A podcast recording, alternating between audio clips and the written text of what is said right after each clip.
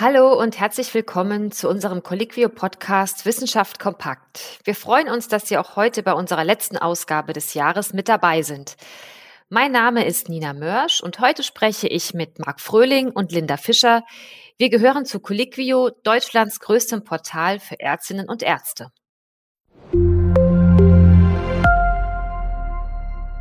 Im Moment in der Vorweihnachtszeit ist ja auch wieder Glühweinzeit. Und ähm, auch bei einem genüsslichen Getränk in guter Gesellschaft wissen wir aber doch eigentlich auch immer, Alkohol kann auch gefährlich werden.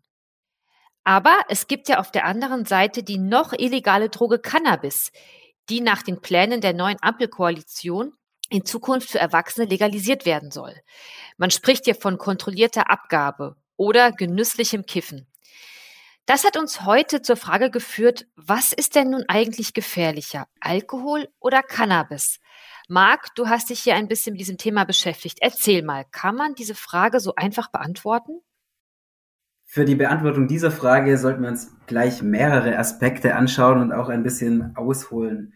Vielleicht fangen wir mal mit der Wirkung an. Alkohol ist ja bekanntermaßen ein Zellgift, das über die Blutbahn in den Körper gelangt.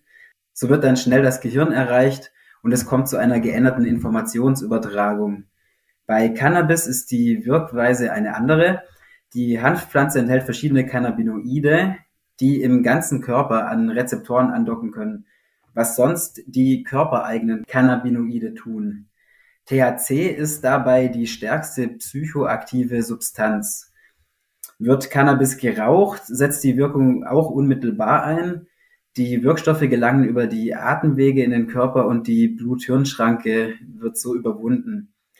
Als nächstes können wir uns die Frage anschauen, was kann denn akut passieren? Dabei überspringen wir mal die Wirkung nach geringen Mengen. Also ich meine damit die möglicherweise einsetzende Entspannung nach einer geringen Menge Cannabis oder die verbesserte Stimmung nach einem Glas Alkohol. Und auch hier liegt die Betonung auf kann, denn wie immer macht auch hier die Dosis das Gift. Beim Alkohol kommt es zu Erscheinungen, die auch hinlänglich bekannt sind, wie Aufmerksamkeits- und Wahrnehmungsstörungen. Die Reaktionsfähigkeit äh, kann gestört sein und das Ganze kann bis hin zur Alkoholvergiftung mit Bewusstlosigkeit und Koma führen. Aber auch bei Cannabis kann es zu negativen Folgen kommen. Die Stimmung kann umschlagen in Unruhe, Angst und Niedergeschlagenheit. Es kann zu paranoiden Wahnvorstellungen kommen. Und auch der Kreislauf kann betroffen sein. Das äußert sich dann in Bluthochdruck oder beschleunigten Puls. Dann gibt's ja auch noch gerade beim Alkohol das Thema der Langzeitfolgen. Da sind ja eine ganze Reihe ähm, bekannt. Wie sieht's denn da aus? Ja, genau. Da ist inzwischen von über 200 Krankheiten die Rede, die von Alkohol entweder begünstigt oder verursacht werden können. Darunter viele Krebserkrankungen, Herz-Kreislauf-Erkrankungen. Und allgemein ist auch bekannt, dass durch jahrelangen Alkoholkonsum die Lebenserwartung sinkt. Auch Cannabis steht Studien zufolge in Zusammenhang mit Krankheiten wie Depressionen, Hodenkrebs und auch das Psychoserisiko ist erhöht. Und was man auch sagen muss, beide Substanzen sind schädlich für die Gehirnentwicklung in jungen Jahren. Und man muss auch betonen, dass diese Entwicklung auch mit 18 Jahren noch nicht ausgereift ist. Und wie sieht es denn mit den Todesfallstatistiken aus, wenn man sich diese beiden Substanzen im Vergleich anschaut? Gibt es hier Unterschiede? Also bei Alkohol gibt es verschiedene Zahlen, die im Umlauf sind. Einmal sagt zum Beispiel das Gesundheitsministerium, dass jährlich von 74.000 Toten durch Alkoholkonsum in Kombination mit Rauchen gesprochen werden kann.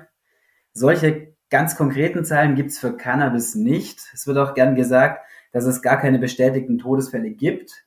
Das ist vielleicht auch mit Blick auf die Anatomie richtig, denn im Hirnstamm selbst gibt es recht wenige dieser Cannabis-Rezeptoren, die die Grundfunktionen wie die Atmung stören würden. Aber bei beiden, bei Alkohol und Cannabis, äh, kann es natürlich auch zu tödlichen Unfällen, zum Beispiel im Straßenverkehr kommen, die nicht immer in diesen Zahlen erfasst werden. Wie sieht's denn aus beim Thema Suchtpotenzial und Abhängigkeit? Gibt es hier Unterschiede zwischen diesen beiden Substanzen? Ja, auch hier kann man gut mit Zahlen arbeiten. Äh, wir haben uns hier einmal die epidemiologische Suchtsurvey 2018 angeschaut. Ähm, demnach sind in Deutschland rund anderthalb Millionen Menschen alkoholabhängig und bei weiteren fünf Millionen ist der Konsum kritisch zu sehen. Also einfach zur Einordnung, bei Männern bedeutet das täglich mehr als ein Viertel Liter Wein, bei Frauen mehr als ein Achtel Liter Wein.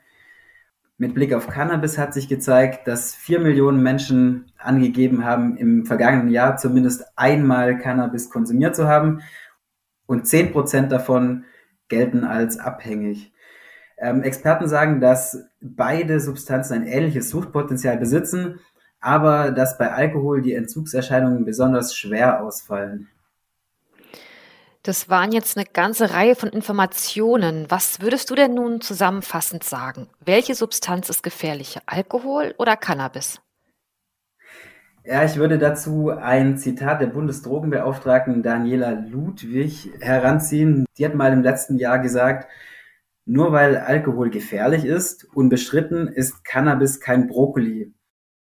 Also was immer man jetzt von dem Satz genau hält, ist zweitrangig, aber die Botschaft ist klar, Beides ist nicht risikolos, aber vielleicht kann man noch anfügen, dass die Folgen von Alkohol möglicherweise vielfältiger sind, was sich auch in den hohen Todesfallzahlen zeigt.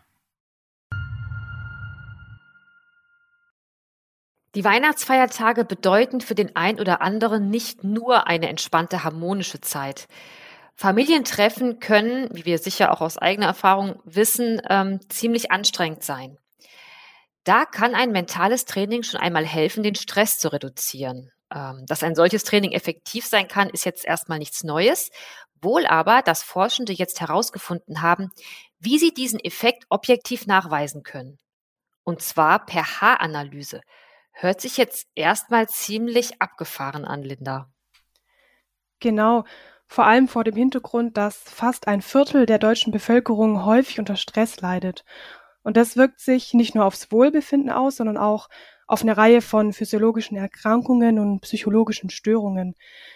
Eine vielversprechende Option, diesen Stress zu reduzieren, ist das Achtsamkeitstraining in Form von Meditations- und Verhaltensübungen, die zum Beispiel die Aufmerksamkeit, Dankbarkeit oder Mitgefühl schulen können. Und dass das funktioniert, wie du ja schon sagst, haben verschiedene Studien schon gezeigt. Was aber noch unklar ist, ist die Frage, wie viel Training nötig ist, um diesen chronischen Alltagsstress wirklich zu verringern. Und das haben Forschende jetzt ähm, objektiv untersucht. Das heißt, ähm, die vorherigen Studien bisher waren nicht objektiv, die schon den Zusammenhang zwischen mentalem Training und Stress gezeigt haben? Oder wie ist das zu verstehen? Wo liegt jetzt der Unterschied in der, zu der aktuellen Studie? Naja, also in früheren Studien ähm, mussten Teilnehmende zum Beispiel selbst Fragebögen ausfüllen und Angaben dazu machen, welchen Einfluss jetzt das Achtsamkeitstraining auf den eigenen Stresspegel hatte. Und da spielen dann natürlich Faktoren wie soziale Erwünschtheit der erzielten Ergebnisse eine Rolle und auch der Placebo-Effekt. Und deswegen kann man es nicht vermeiden, dass man verzerrte Ergebnisse erhält. Und deshalb wird äh, auch in der Achtsamkeitsforschung jetzt zunehmend auf objektivere und physiologische Methoden gesetzt, wie auch in der vorliegenden Studie jetzt. Und als objektive Messgröße für die Stressbelastung haben die Forschenden in dieser Studie die Cortisolkonzentration im Haar genutzt. Warum gerade diese Messgröße? Naja, also Cortisol ist ja ein Hormon, das bei Stress ausgeschüttet wird. Und je länger der Stress andauert, desto höher steigt auch die Cortisolkonzentration im Körper. Und ein Teil davon sammelt sich auch in den Haaren an. In der Studie haben die Forschenden den Stresslevel der Teilnehmerinnen und Teilnehmer über einen Zeitraum von neun Monaten hinweg analysiert. Und zwar haben sie alle drei Monate drei Zentimeter des Haares, also von der Kopfhaut an beginnend, auf den Cortisolgehalt hin untersucht. Und das Ergebnis war, dass langes, regelmäßiges mentales Training tatsächlich die Konzentration dieses Stresshormons im Haar reduzieren kann. Und was genau kann ich mir unter mentalem Training vorstellen in der Studie? Was haben die Studienteilnehmer gemacht? Die Forschenden haben ähm, die Teilnehmerinnen und Teilnehmer erstmal in drei Gruppen unterteilt und ähm, die haben dann in unterschiedlicher Reihenfolge drei Einheiten an mentalem Trainingsprogramm absolviert und jede Einheit dauerte dabei drei Monate an. Und die Einheiten hatten verschiedene Schwerpunkte, zum Beispiel klassische Achtsamkeitsübungen, also Atemmeditation oder auch der Körperscan. Äh, eine Einheit hatte den Fokus Grundmeditationstechniken, um sowas wie Mitgefühl und Dankbarkeit zu schulen. Und dann gab es noch eine Einheit mit dem Schwerpunkt Gedankenbeobachtungsmeditation. Und meditiert wurde bis zu 30 Minuten täglich, äh, sechsmal die Woche. Und die Forschenden konnten eben zeigen, dass schon nach drei Monaten ein leichter Effekt da war und dass nach sechs Monaten die Cortisolmenge im Schnitt um 25 Prozent gesunken war. Und auch nach neun Monaten des Trainings war die Cortisolkonzentration weiterhin auf einem niedrigen Niveau. Dabei war es irrelevant, welche Inhalte das Training hatte, also in welcher Reihenfolge die Personen diese Einheiten durchgeführt hatten. Das deutet möglicherweise darauf hin, dass die untersuchten Ansätze ähnlich effektiv waren. Mhm. Nun vielleicht nochmal zurück zu den bevorstehenden Weihnachtstagen. Gibt es hier vielleicht auch Daten zu akuten Stresssituationen, wie man diese bewältigen kann? Mhm. Also es gibt Daten, jetzt zwar nicht in der Studie, die wir gerade besprochen haben, aber ähm, Daten wurden auf jeden Fall früher schon erhoben in anderen Studien und da fiel es auf, dass ähm, Personen, die ein mentales Training absolviert hatten, in der Tat leichter mit akut stressigen Situationen umgehen konnten. Da gibt es ein Beispiel, in dem Personen Matheaufgaben unter Beobachtung leichter lösen konnten als Personen, die kein mentales äh, Training absolviert hatten. Dabei wurde allerdings jetzt nicht die Cortisolmenge im Haar gemessen, sondern akute Cortisolschübe im Speichel. Also zusammenfassend kann man schon sagen, dass mentales Training den Umgang mit akuten und auch mit äh, chronischen Stresssituationen ähm, erleichtern kann. Das war's von uns für dieses Jahr. Wir bedanken uns fürs Zuhören und wünschen Ihnen frohe Weihnachten und einen guten Rutsch ins neue Jahr. Und vor allem bleiben Sie gesund.